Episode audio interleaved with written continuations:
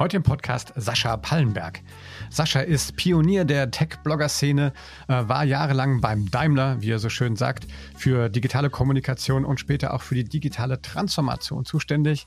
Und äh, jetzt seit Anfang dieses Jahres ist er solo unterwegs, zugeschaltet aus äh, Taiwan, aus Taipei, aus einem, ich würde sagen, der coolsten Homeoffices, die ich bisher so gesehen habe, mit allem Technik und Schnickschnack eingerichtet.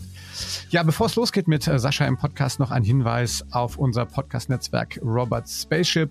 Hier unterstützen wir Unternehmen dabei, eigene Podcasts zu entwickeln und aufzubauen. Wenn ihr also Interesse habt, einen eigenen Podcast zu betreiben, dann guckt euch doch mal bei Robert Spaceship um www.robotspaceship.de. Ja, und jetzt, wie gesagt, live nach Taipei zu Sascha Pallenberg und in den äh, neuen Podcast. Viel Spaß. Das digitale Sofa mit Oliver Kemmern. Ja, herzlich willkommen zur äh, der ersten Live-Folge quasi von Das digitale Sofa. Ich mache das jetzt schon fast drei Jahre, aber jetzt so wirklich äh, hier in Clubhouse Live habe ich das auch noch, noch nie gemacht. Und ähm, ich habe schon einmal ähm, hier mit Matthias Wagner, der auch hier bei den Listeners, wir haben es einmal auf einer Konferenz live gemacht. Das war auch sehr lustig. Ähm, ja, ähm, Sascha Pallenberg ist heute mein Gast. Sascha, äh, vielen Dank, dass du dir Zeit genommen hast äh, und auch dieses Experiment mit mir hier, hier mitmachst. Ähm, ich freue mich sehr, dass du da bist. Äh, hallo nach, nach äh, Taiwan, richtig? Ja, ganz genau. Vielen, vielen Dank, äh, Oliver. Freue mich natürlich, äh, hier zu sein und ähm, bin gespannt, wie das funktioniert, wenn wir nicht, wenn, wenn wir es schaffen mit dem Muten. ich glaube, das wird eine lustige Fingerübung, aber das bekommen wir hin.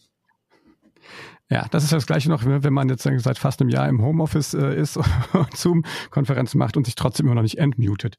Also wir werden das sehen. Ja, ähm, herzlich willkommen ähm, nochmal Sascha Palmbeck für alle, die sich jetzt hier äh, pünktlich 14 Uhr einschalten. Genau heute in das digitale Sofa, meinem Podcast-Format. Und ähm, ja, Sascha, ich habe gesagt, ich habe im Vorfeld mal eine kleine Umfrage gemacht, so unter meinen äh, Hörern, auch meinen Kunden. Äh, kennt ihr Sascha Pallenberg? Und da muss man sagen, du bist natürlich im, im, äh, in unserer Branche bist du ein, ein Begriff, aber so, wenn man mal so umfragt, gibt noch einige Leute, die dich gar nicht kennen. Vielleicht fängst du dann einfach mal an und stellst dich mal kurz vor, wo, wo kommst du her, was hast du bis jetzt schon alles gemacht, äh, um da mal wirklich für diese Wissenslücke zu schließen. Das ist mir ehrlich gesagt sogar fast unangenehm, wenn du mir sagst, dass es da Leute gibt, die mich nicht kennen. Das impliziert ja, dass mich jeder in irgendeiner komischen Branche kennen muss. Ne? Und komisch, das war jetzt überhaupt nicht wertend gewesen, sondern generell eine Verallgemeinerung.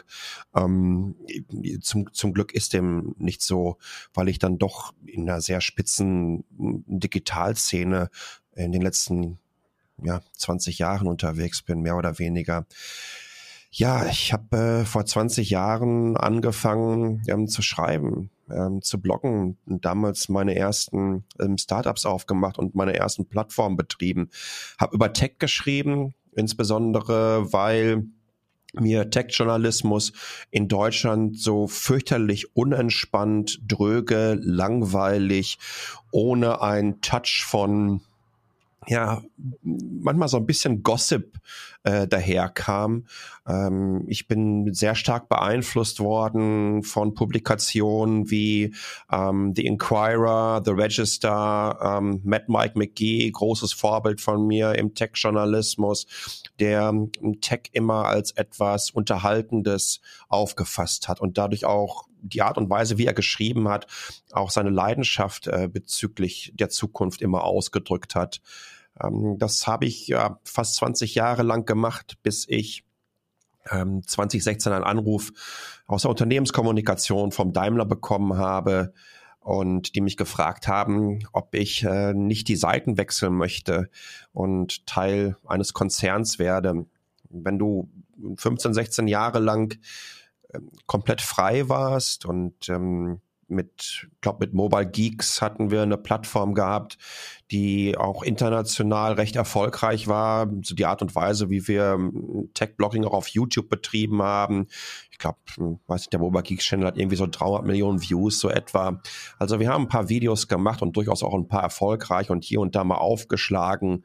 Ähm, Vorteil gehabt, dass ich in Taiwan wohne, hier an der, an der, an der Quelle war, von daher ähm, auch immer wieder Leaks bringen konnte, die kein anderer hatte weltweit. Und das hilft natürlich äh, wahnsinnig, um mit so einem kleinen Medien-Startup sich gegenüber den etablierten Medien zu beweisen und, und, und zu positionieren.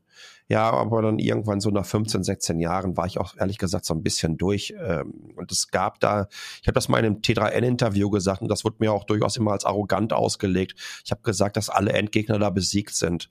Und das sehe ich nach wie vor so, weil es gab dann noch die Faktoren, ähm, mehr Geld zu verdienen und eine größere Reichweite zu bekommen. Und das war für mich niemals der Antrieb gewesen, über Technologien zu schreiben, sondern es ging immer mit der Leidenschaft für Zukunft, mit der Leidenschaft, dass Technologien unsere Welt zum Besseren verändern werden und mit der Leidenschaft, das auch anderen Menschen mitteilen zu können, los. Und dann habe ich mir Gedanken darüber gemacht, wie ich es finanzieren kann. Naja, dann habe ich halt vier Jahre lang in der Unternehmenskommunikation beim Daimler gearbeitet, ähm, final als Leiter für die digitale Transformation. Eine unheimlich spannende Zeit, ein Riesenprivileg für so eine Company arbeiten zu dürfen. Ähm, aber auch ganz klar ein Learning, das mir dann nach vier Jahren, und ich bin nach wie vor sicher, ich hätte jede Wette gegen jeden gewonnen, die mir eine weitaus kürzere Halbwertszeit innerhalb so eines Großkonzerns vorhergesagt haben.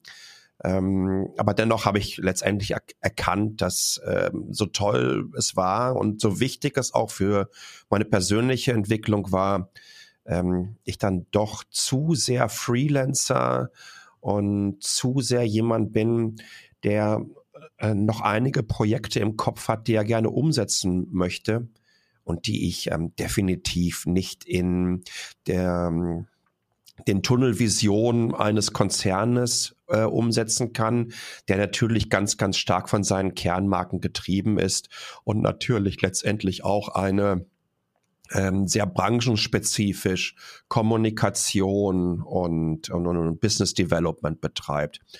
Ja, und jetzt bin ich halt ähm, Jetzt bin ich halt auf Clubhouse, hätte ich fast gesagt. und äh, probiere mich aus und mache ein kleines Podcast-Format mit Stubenhocker, wo wir über Remote Work und Homeschooling und digitale Transformation reden. Und ähm, ich denke so, dass ich im April bekannt geben werde, was ich vorhabe und vielleicht zwischendurch schon mal so ein paar kleinere Projekte fallen lasse. Sorry, das war jetzt ein wahnsinniger Monolog, aber es war auch eine lange Zeit, wenn ich jetzt gerade so überlege, meine Güte, 20 Jahre. Ich bin seit zwölf Jahren in Taiwan. Ähm, ich habe mir seit äh, einem Jahr eine App installiert, die nennt sich TimeHop, die ich euch allen wirklich nur empfehlen kann, die euch wirklich zeigt, wie alt ihr seid. Sorry, das war jetzt nicht irgendwie ein Angriff. Äh, ich weiß natürlich nicht, welche Altersstruktur sich hier innerhalb des Raumes befindet. Aber wenn du dann, du verbindest es mit deinen Google-Fotos und Instagram und hast du nicht gesehen, sozialen Netzwerken und dann werden dir so Fotos reingespült. Heute, an diesem Tag vor elf Jahren. Und du denkst ja, hey, Moment mal, das, das, das, das weiß ich doch noch ganz genau. Das war doch gestern. Das zeigt einfach, wie schnell sich die Welt dreht.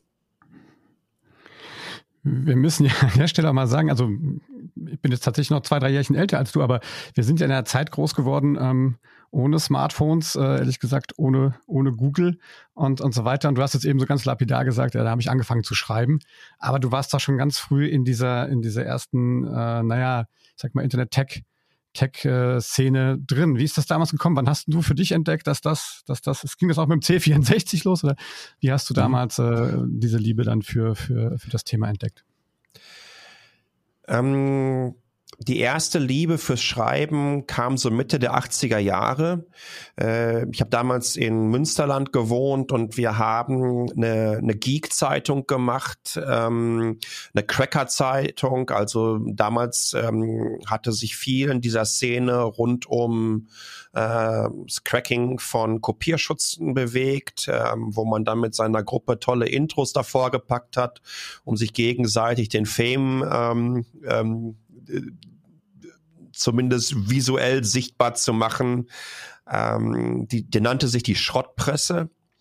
Ähm, das haben wir damals angefangen auf, ähm, ich glaube, es nannte sich Printfox. Es war ein Programm auf dem C64, mit dem man ganz, ganz simpel Desktop-Publishing machen konnte. Das haben wir dann einmal über ein über, über einen Zehn-Nadeldrucker ausgedruckt in sogenannter Near Letter Quality. Das war also die höchste Stufe des äh, Prä-Tintenstrahl, Prä-Laserdrucks. Dann sind wir damit in den Kopierladen und ähm, haben ein paar hundert von den Dingern kopiert sind früher viel auf Copy-Partys so nach Holland oder so weiter gefahren, wo sich dann die diversen Cracker-Gruppen getroffen haben, übers Wochenende in großen Turnhallen. Und da hat man sich dann miteinander vernetzt und hat diese Sachen sehr, sehr analog ähm, übermittelt und ähm, dann da verteilt. Und dann hatten wir so ein paar hunderter ähm, Auflagen davon, ich dachte so fünf, sechshundert Stück wenn man bedenkt, wie klein die Szene war, ähm, war das schon ganz, ganz spannend gewesen. Dann natürlich mit Entwicklung von, von Flatrates und Breitband ähm, über die ersten Anfänge der Forenszene in Deutschland, die ersten IRC-Channels oder die ersten großen IRC-Channels äh, an, Anfang, Mitte 90er Jahre bis hin zu der Hochzeit, glaube ich, der Forenszene, die so Ende der 90er Jahre war. Und dann ähm, last but not least, als ich dann angefangen habe, die erste Seite nannte sich damals EPIA Center. Die habe ich noch auf dem, auf dem PHP Nuke aufgesetzt, ähm, weil es einfach so das allererste ähm, Content-Management-System war, äh, mit dem du damals die Möglichkeit hattest, auch selber ein entsprechendes Theme zu bauen und in dem du ja wirklich Content-Management machen konntest mit einer MySQL-Datenbank dahinter, wo es eigentlich jedem möglich war, auf einmal so kleine Portale ähm, zu bauen. Äh, und dann ging es äh, definitiv richtig los. Also ich sag mal so ab Jahr 2001 ging es so lang, habe ich so langsam die ersten Einkünfte damit generieren können. Aber das waren Einkünfte im Rahmen von ja so einem 400 Euro Job praktisch. Die, ähm, das wäre eine Zeit, ich glaube, da gab es ja noch die Cebit ne? und, und Aufsteckkameras ähm, auf Handys. Ähm, das ist jetzt, sage ich mal, ein, ein weiter Weg von da dann zum, äh, und du warst ja wirklich Leiter der digitalen Transformation bei, bei, wie du so schön sagst, beim Daimler. Man merkt ja noch deine Verbundenheit.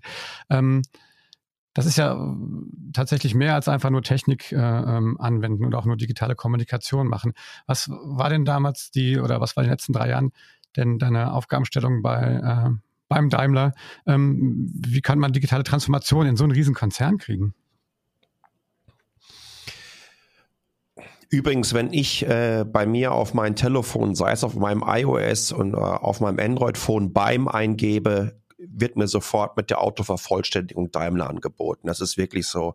Ähm, ich habe das auch kommunikativ sehr, sehr stark gelebt und es wird auch immer ein ganz, ganz wichtiger Teil meines Lebens sein.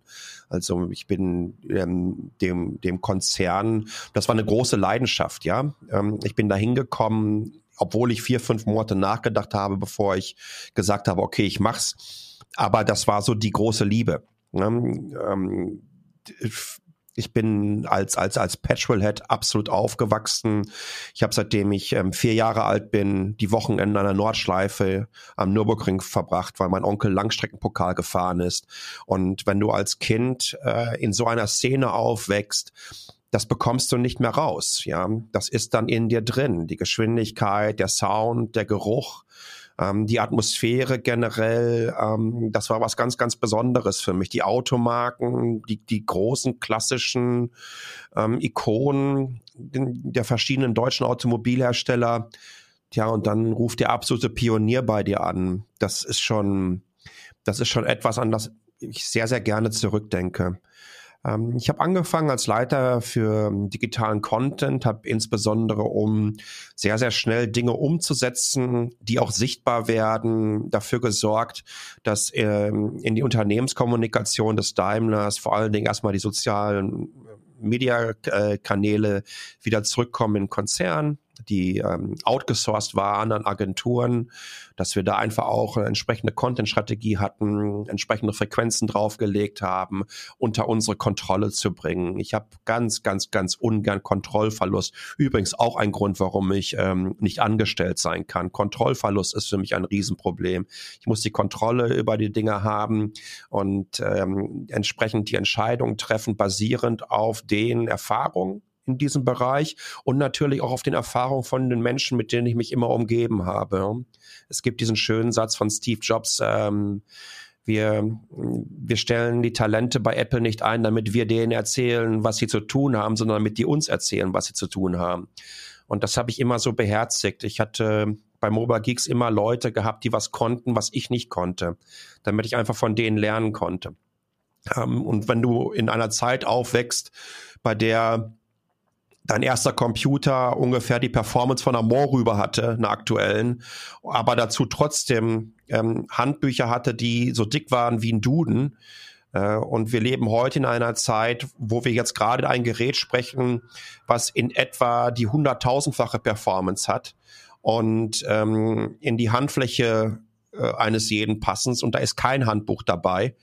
Ähm, da kann man sich so ein bisschen vorstellen, äh, in welcher Zeit man angefangen hat und wie viel man dazugelernt hat.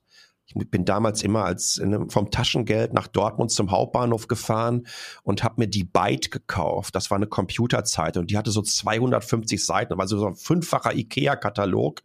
Äh, war auf Englisch, kam aus den USA und das Spannendste waren für mich immer hinten die Kleinanzeigen gewesen. Also du musstest immer sehen, wo du deine Informationen herbekommst. Und dieses Lifelong Learning, ähm, wenn du das als Hobby anfängst und eine Leidenschaft darin entwickelst in einer Zeit, in der die Informationen nicht zugänglich waren, das hilft dir sehr, sehr stark. Also habe ich genau das versucht, natürlich in jeglicher Form da einzubringen, ähm, weil ich hatte mit Mobile Geeks für Werbung und für Kommunikation niemals Budget gehabt, sondern musste alles immer organisch aufbauen. Wir mussten also versuchen, kommunikativ smart zu sein, kommunikativ, wenn es passt, auf die Pauke zu schlagen, ähm, die richtigen Headlines zu setzen, aber vor allen Dingen auch hier und da zu kitzeln. Ich habe viele Rents geschrieben, aber möglichst immer faktenbasiert. Natürlich leidenschaftlich, aber wie gesagt, niemals so, dass es darum ging, ähm, unsachlich etwas oder jemanden in die Pfanne zu hauen. Ähm, und das hilft natürlich, so eine Erfahrung, wenn du jetzt in einen Konzern kommst, der äh, durchaus ein bisschen Budget für Kommunikation hat. Also das waren so die ersten ähm, Schritte. Dann haben wir angefangen, schnell eigene YouTube-Formate, 60 Sekunden nannte sich das, etwas, was wir schnell produzieren konnten, was sofort skalieren konnte auf YouTube, auf Instagram, auf Twitter etc. pp, wo wir nur einmal produzieren mussten und nicht großartig umschneiden mussten, um sehr schlanke und effiziente Pro, äh, Prozesse ähm, für Formate und für Kommunikation reinzubringen. Ähm, dann fundamentale Beratung in der ähm, Executive-Kommunikation, als wir Dieter Zetsche damals auf LinkedIn geholt haben. Ähm, dann habe ich natürlich fürs Daimler-Blog geschrieben. Ich habe äh, viel auf Twitter geschrieben. Das mochte jetzt nicht unbedingt immer jeder innerhalb des Konzerns, aber ich glaube, nach draußen hin war das durchaus wichtig gewesen. Ähm, also wie gesagt, es war sehr, sehr abwechslungsreich. Natürlich die ganzen Events mitgemacht. Ähm, dann änderte sich das so nach etwa anderthalb Jahren, als ich dann Leiter für die digitale Transformation wurde. Das ist dann etwas im ersten Moment mag man denken, oh meine Güte, ähm, ist ein sehr ähm, technischer Job. Ähm, auf der anderen Seite ist es aber auch, ich, ich sage das auch immer ganz, ganz gerne, dass digitale Transformation ein Bullshit-Bingo-Buzzword ist. Es ist eine Katastrophe, dass wir es überhaupt noch benutzen müssen.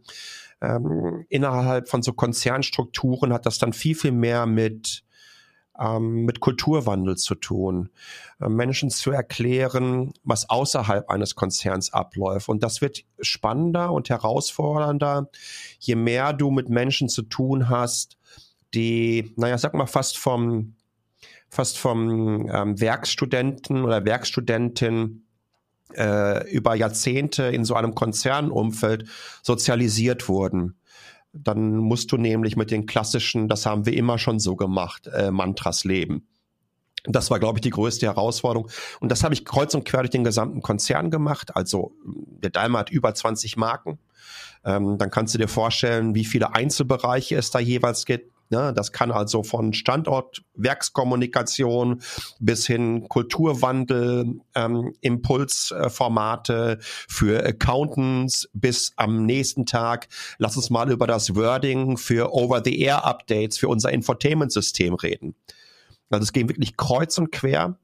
Ähm, und deswegen werde ich auch den Daimler immer wieder dankbar dafür sein, weil ich glaube, in der Form ähm, hat es äh, in diesem Konzern so eine Stelle ähm, nicht zuvor und nicht noch normal nach, äh, danach gegeben.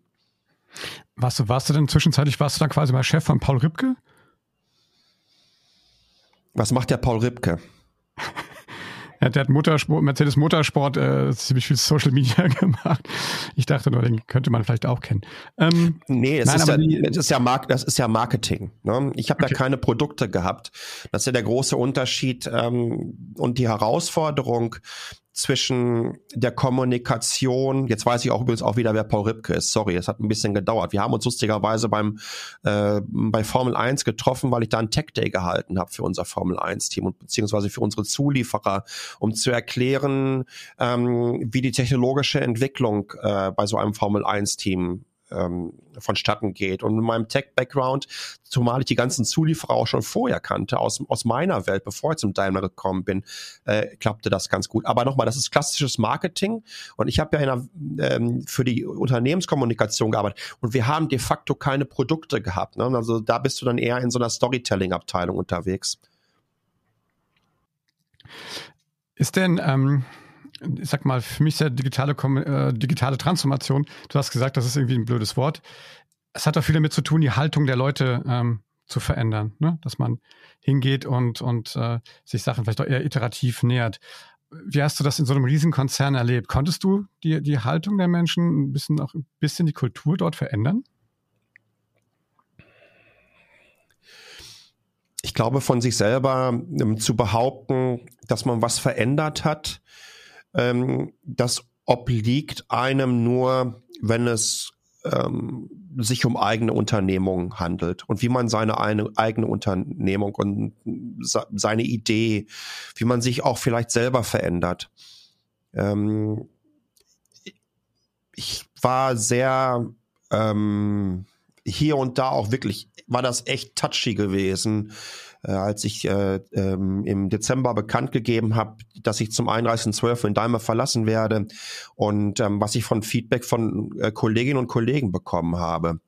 Ähm, da habe ich hier und da echt mal so ein bisschen, ups, das hätte ich jetzt nicht so gedacht, ähm, dass du Menschen dann zumindest, ähm, ich möchte das nicht zu hoch hängen, aber in Anführungsstrichen zumindest so ein kleines bisschen inspirieren konntest oder vielleicht eine etwas andere Perspektive aufzeigen konntest. Ähm, und das wird, glaube ich, dann klar, wenn die sich dann persönlich bei dir melden und, und, und Fotos schicken. Und ähm, auch als ich zum Daimler hingekommen bin, fand ich das ganz schön. Ähm, was für Mails ankam und das Allertollste war, ich habe echt eine, eine Postkarte äh, aus dem Werk in Bremen bekommen von einem langjährigen Leser und der sagte, wie, wie er sich freut, dass ich zum Daimler hingekommen bin. Und du realisierst das nicht, auch wenn dir natürlich klar darüber bist. Ich meine, wir haben mit Mobile Geeks in Kombination Webseite, Social Media und YouTube so roundabout sechs, sieben Millionen Menschen im Monat erreicht. Aber das realisierst du ja nicht. Ne? Das ist ja eine das ist ja einfach irgendwie eine ganz komische, abstruse Zahl. Das realisierst du dann irgendwie zum ersten Mal, wenn du, weiß ich nicht, in, in, in München in diesen Lufthansa-Bus vom Bahnhof zum, zum Flughafen äh, steigst und du siehst vor dir welche und die lesen deine Seite dem, auf dem Phone. Oder du steigst irgendwo in eine Bahn ein und es kommt jemand auf dich rauf und fragt, können wir mal ein Foto machen? Ich lese deine Seite seit zehn Jahren. Ähm, für dich ist es ja das Normalste der Welt. Äh, und das hat mir, das hat mich dann hier und da ähm, wirklich, wirklich berührt und, und das fand ich unheimlich lieb und toll und nett, ähm, wenn dir Menschen genau so etwas sagen. Weil dann glaube ich, dass du, ähm, dass du Menschen so ein bisschen positiv angezündet hast. Ähm, das war manchmal nervig, glaube ich, auch für einige. Ich glaube, ich war sehr, sehr nervig, nicht nur für einige. Mm, aber äh, ich bin ja nicht in diesen Konzern gekommen und allen zu erzählen, Freunde, äh, der Gottlieb Daimler hat ja mal gesagt, ähm, das Beste oder nichts, äh, dann müssen wir eigentlich gar nichts mehr machen. Ne? Also mehr Superlativ geht ja gar nicht mehr. Insbesondere wie dieser Claim dann fürs Marketing genutzt wurde, was mir immer sehr, sehr peinlich war. Weil ich glaube, dass er es aus einer Art des Unternehmertums, der Unternehmerperspektive gesagt haben, nach dem Motto, mach es 100 Prozent oder lass es sein. Ja, und im Marketing wurde es dann irgendwie in meiner Art und Weise sehr, sehr arrogant äh, verarbeitet in Richtung, ähm, wir haben hier das beste Produkt, was es überhaupt gibt. Und das ärgert mich immer, weil wenn ich das beste Produkt habe, was ich überhaupt habe, was ist denn überhaupt noch ein Anreiz, äh, dann da weiterzumachen? Dann hast du es doch geschaffen. Und das ist gerade in so einer Firma mit einer über 130-jährigen Tradition, die so viel Pioneering gemacht hat, ähm, wirklich eine Challenge. Aber ich muss auch ganz klar sagen, die Challenge wurde größer, je mehr du vom Kernprodukt weggekommen bist. Wenn du im Entwicklungsbereich, bei den Ingenieurinnen, bei den Entwicklern, bei den Leuten, die am Band stehen, wenn du mit denen redest, ähm, ja, dann, dann bist du einfach sehr, sehr schnell in deinem Element. Weil das Menschen sind, die total offen gegenüber neuen Standpunkten und Perspektiven sind, die es vor allen Dingen aufsaugen, weil sie sich kontinuierlich, tagtäglich verbessern müssen.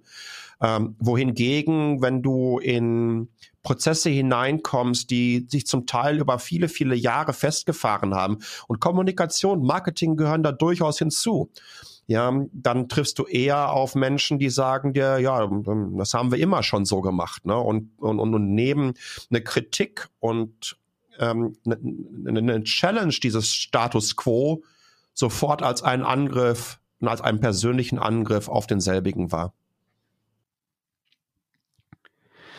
Man muss ja sagen, du hast ja, ähm, du hast ja tatsächlich auch was geschafft. Du hast ja tatsächlich schon immer von zu Hause aus gearbeitet. Ne? Also du warst ja schon immer, ähm, du hast ja gesagt, du bist ja zwölf Jahre, hast du gerade gesagt, in Taiwan.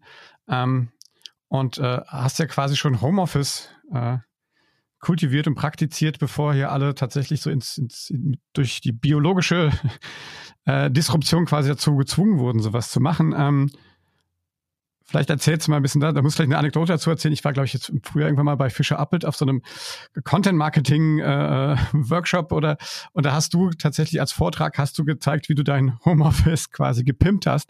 Äh, ich habe echt, äh, ich habe echt, äh, ich war echt schwer, schwer beeindruckt, habe Tränen gelacht. Das fand ich großartig. ähm, du hast ja auch den Stubenhocker-Podcast dann äh, gemacht mit Sarah zusammen. Und, ähm, was ist so, wie bist du auf die Idee mal gekommen, also sozusagen schon so früh dieses, äh, dieses Homeoffice zu kultivieren? Ja, im Grunde genommen arbeite ich seit über 20 Jahren remote. Ne? Seitdem es Breitbandanschlüsse gibt, arbeite ich von zu Hause und bin ein Stubenhocker. In einer gewissen Art und Weise. Ne? Also ich bin auch schon ein Mensch, der immer unterwegs war. Aber ansonsten sitze ich einfach zu Hause und arbeite von hier, weil ich es äh, einfach auch liebe. Ich liebe die Flexibilität. Ich muss dazu sagen, ich habe in, in Taipei auch ähm, zwei Offices insgesamt gehabt. Erst ein klassisches Office und dann haben wir uns hier irgendwie so ein 140 Quadratmeter Dachloft mit Garten und so weiter gemietet, weil das eine Ecke günstiger war, als hier einen Office-Raum anzumieten. Und haben dann hier insgesamt mit sechs Leuten gesessen.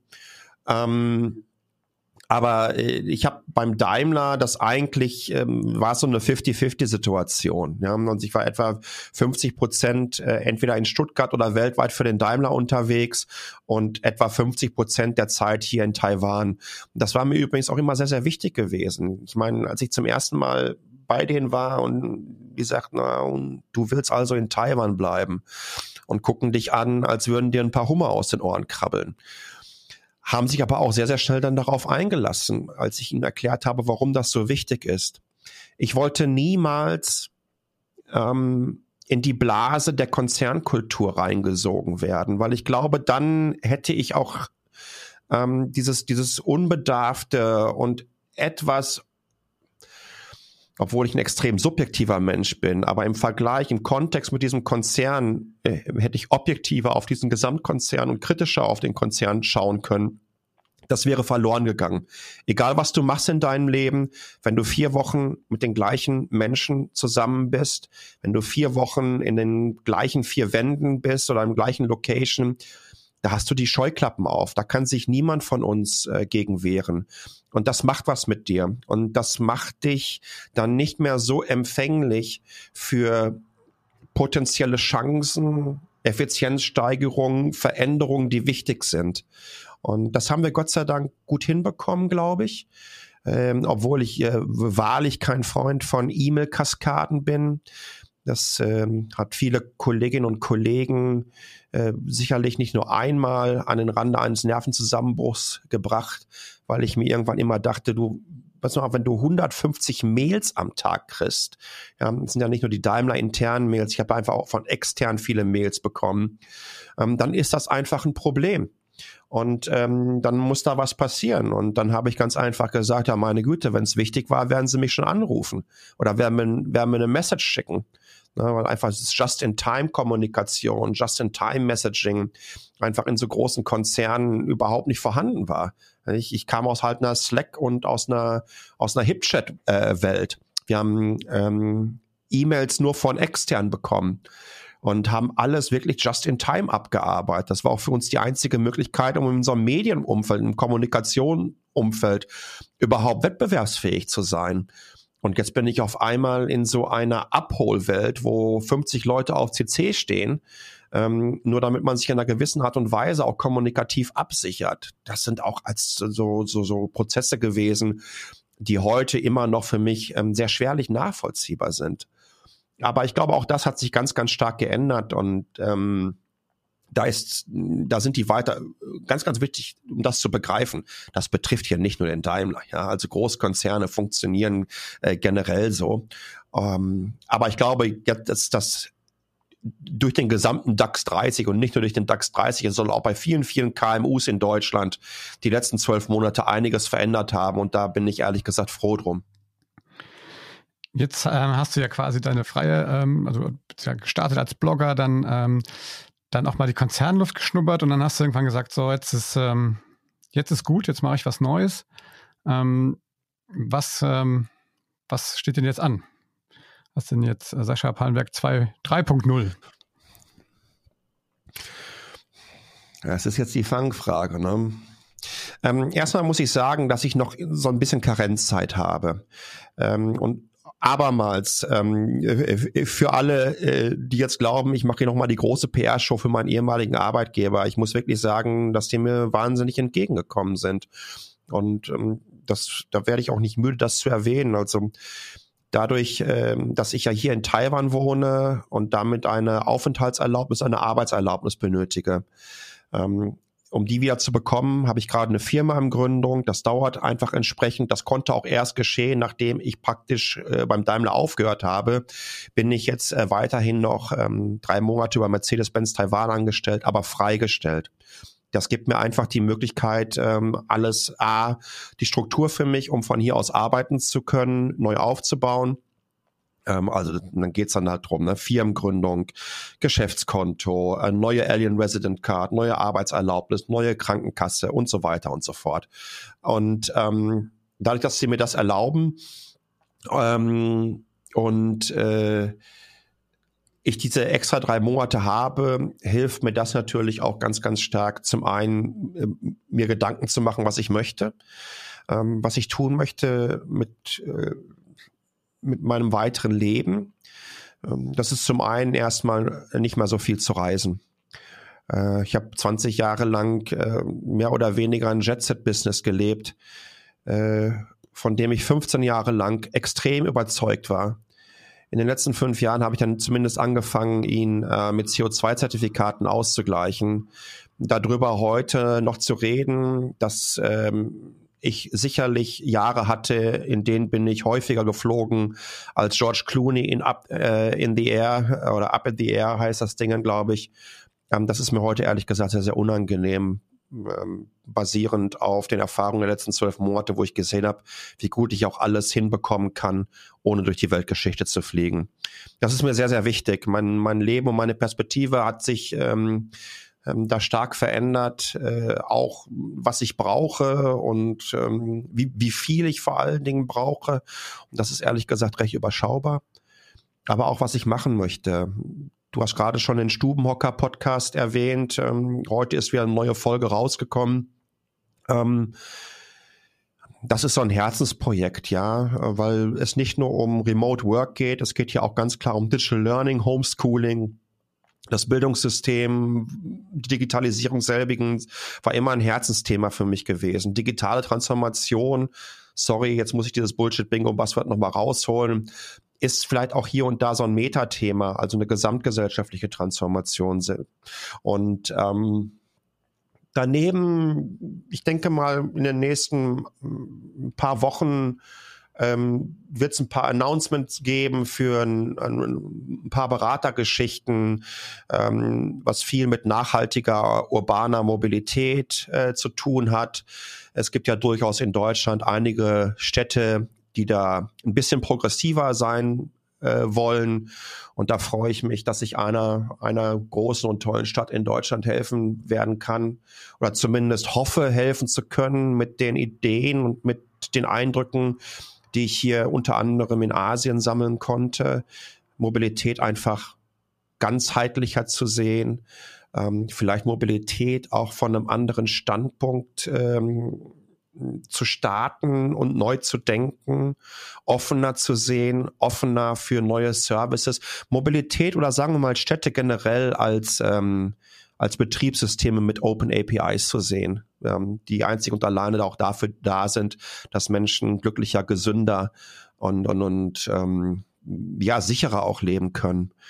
Ähm, da wird was kommen in der Richtung. Ähm, insbesondere Anfang April werde ich in Bezug äh, auf Nachhaltigkeit und durchaus auch wieder Mobilität dann etwas größeres Announcement machen. Sorry, dass ich so rumeiere, aber es gibt eine Sache, die ich in meinem Leben immer beherzigt habe. Ähm, ich habe viele NDAs und viele Embargos in meinem Leben gehabt. Wenige habe ich unterschrieben. Ähm, ich habe es immer mündlich gemacht und habe immer versucht, dass Firmen, die mir Internas äh, übergeben haben, mit als, als Vertrauensbeweis angesehen. Und ich glaube, das ist auch wichtig, um langfristig äh, zusammenarbeiten zu können. Ähm, ich bin so ein, bin so ein Handschlagmensch. Ne? Und ich glaube, das ist sehr, sehr wichtig und wird oft wird oft vergessen in der heutigen Zeit. Alles muss doppelt und dreifach unterschrieben werden. Und das ist für mich schon immer so gleich so ein, so ein kleiner Vertrauensverlust. Und ich habe denjenigen, die ich jetzt gerade genannt habe, zum einen ähm, die Stadt und ähm, die diversen anderen, sind ein paar Events dabei, ähm, wo ich mich kommunikativ einbringen werde. Ähm, natürlich gesagt, okay, ich werde nichts vorher announcen, bevor es, äh, bevor es Sinn macht. Ja, finde ich ja völlig legitim und äh, wie gesagt, aber fragen muss ich ja. Ähm, wenn man rumguckt, du hast ähm, einen TED-Talk, also einen TEDx-Talk gemacht, so und du nennst ihn also, dass Nachhaltigkeit keine Raketentechnik ist. Ähm, mhm. Und wenn man sich das anguckt, muss man sagen, du warst echt sehr emotional.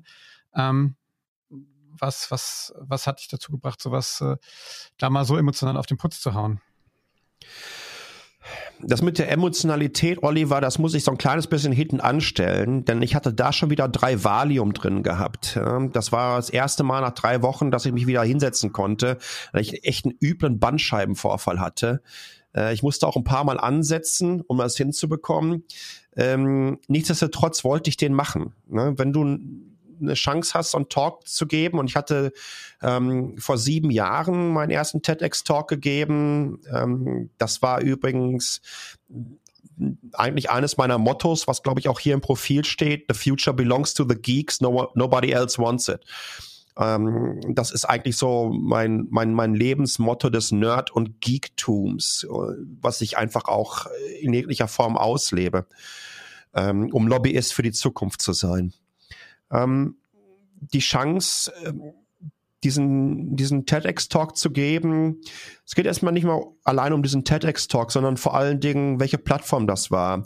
Und ähm, das ist eine, eine Bildungsplattform in Berlin gewesen. Das heißt, im Publikum oder bei den Zusehern saßen ganz, ganz viele junge Sagen irgendwie so zwischen, sag mal, 19 und 25, so war die Zielgruppe an diesem Tag gewesen.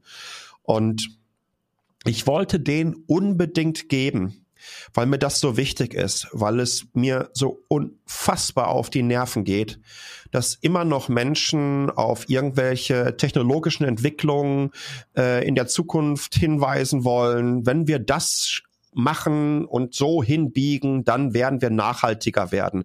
Wenn wir jenes und dieses umschmeißen können, dann erreichen wir diese und jene Ziele. Ähm, das geht mir wirklich richtig auf die Nerven, weil ich glaube, wir haben alle Kerntechnologien, sämtliche Kerntechnologien, um unsere Gesellschaften fundamental nachhaltig aufzustellen. Ähm, das fängt natürlich mit der äh, fundamentalsten Technologie an und das ist Energiegewinnung. Ähm, es gab mal eine Zeit, da war Deutschland in Bezug auf Photovoltaikanlagen weltweit führend.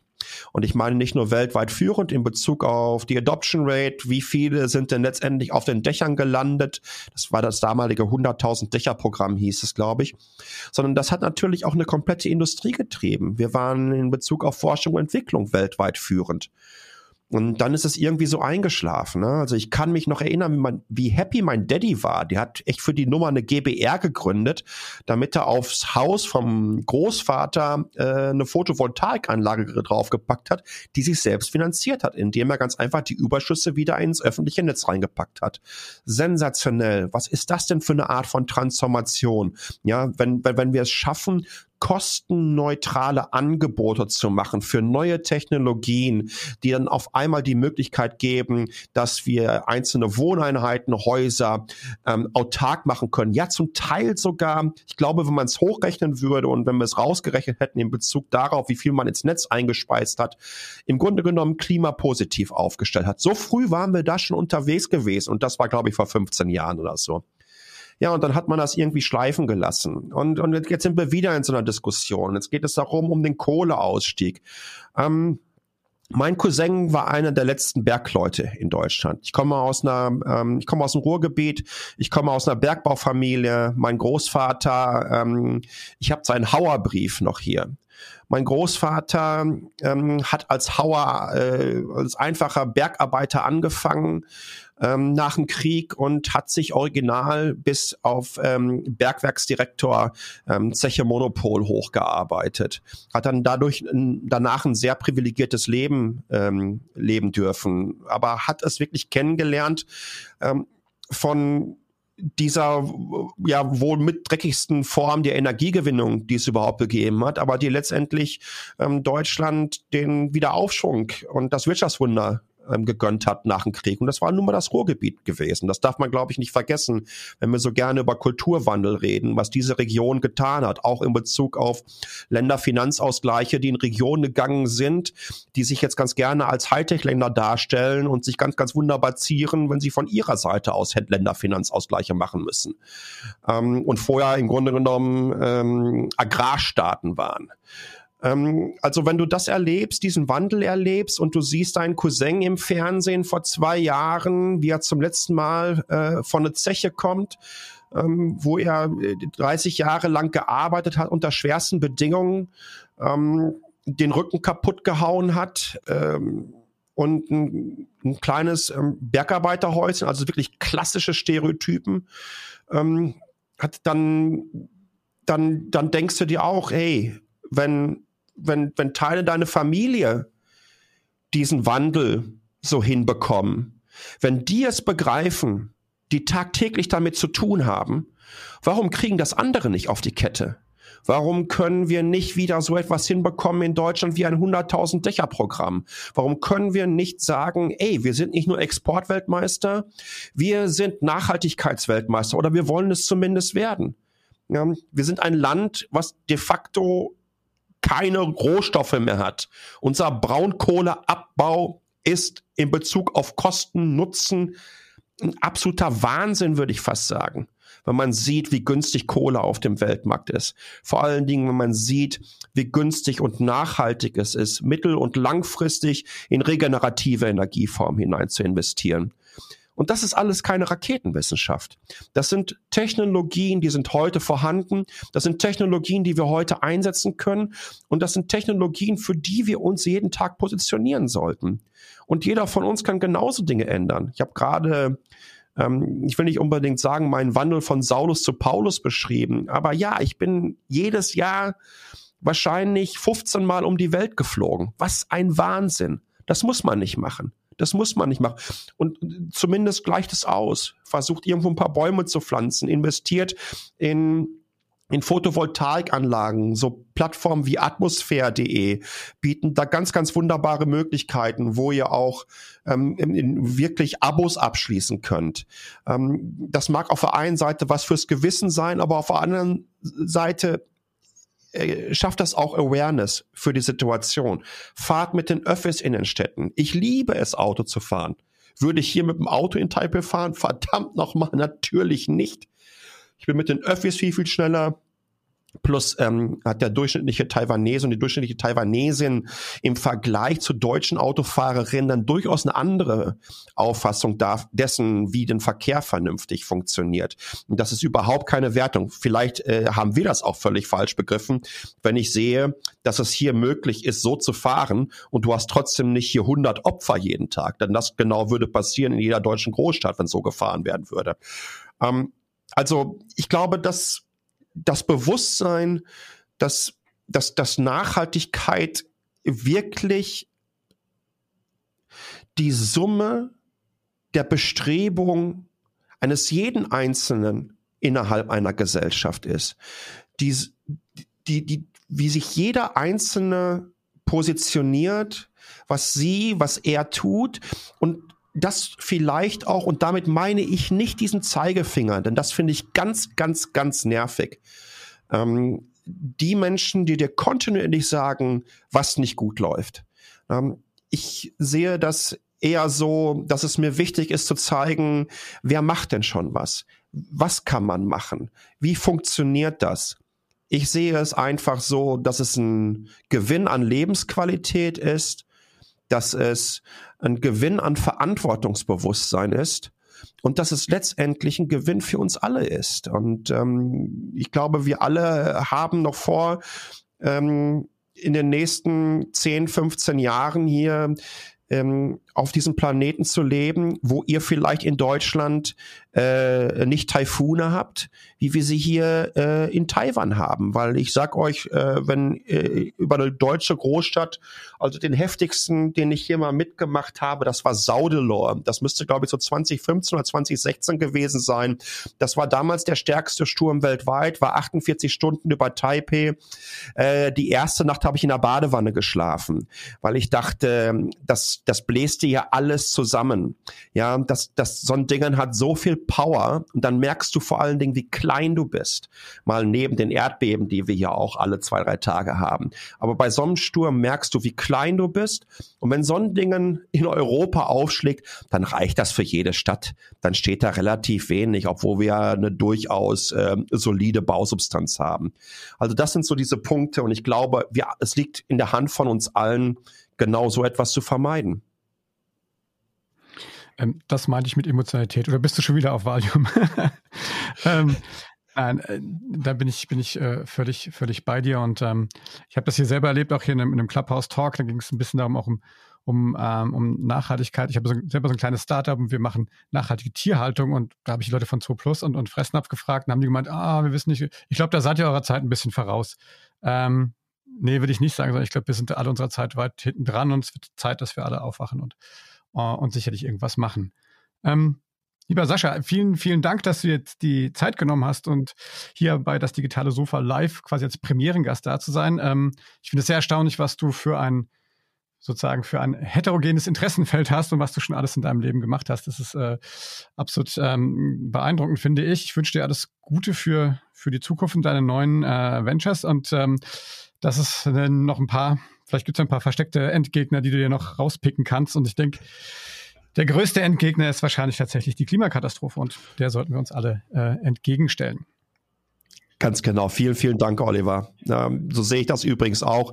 Und nach wie vor, wie gesagt, ich bin Berufsoptimist, aber auch Pragmatiker. Und ich weiß, äh, wenn wir die ersten Erfolge feiern, und das sehen wir, glaube ich, ganz gut in dieser Corona-Krise, sobald wir Erfolge feiern können, wenn wir sehen, wie Zahlen runtergehen, wenn wir sehen, wie wir durch Anstrengung etwas gemeinsam hinbekommen, dann reißen wir mehr Menschen mit. Und deswegen kann ich wirklich jedem nur empfehlen, versucht Positivbeispiele heranzuführen, zeigt, wie etwas funktioniert. Positivbeispiele und vor allen Dingen, das ist ganz, ganz wichtig und deswegen habe ich nochmal, sorry, dass ich da nochmal hinten rein so einen reinhaue, aber deswegen habe ich gerade dieses 100.000 Dächer Programm angeführt, um euch zu zeigen, was das für Ripple-Effekte hat, wie sich das nicht nur für jeden Einzelnen, wie sich das auf unseren Energiehaushalt ausgewirkt hat, wie sich das auf unseren, auf unseren Wohnungsmarkt ausgewirkt hat, aber wie sich das auf unsere Wirtschaft und Forschung und Entwicklung ausgewirkt hat. Und das kommt, indem man solche fundamental Entscheidungen trifft. Und das sind positive Entscheidungen. Und wenn du es schaffst, zu zeigen, dass Nachhaltigkeit profitabel ist, dass Nachhaltigkeit Jobs schafft, dann sind wir so weit, dass wir wirklich alle mitreißen werden. Und das bedeutet ganz klar, dass wir auf dem besten Wege sind in eine nachhaltige Gesellschaft und vor allen Dingen in eine nachhaltige Industrie. In diesem Sinne vielen, vielen Dank, dass ich da sein durfte. Vielen, vielen Dank, dass du äh, bei mir zu Gast warst. Ähm, ja, wenn euch das gefallen hat, das digitale Sofa gibt's immer als klassischen Podcast dienstags und äh, montags 14 Uhr äh, implementiere ich jetzt gerade mal hier so eine Live-Session und äh, wie gesagt, Sascha war jetzt der erste Gast. Ähm, ich würde sagen, Ende des offiziellen Podcasts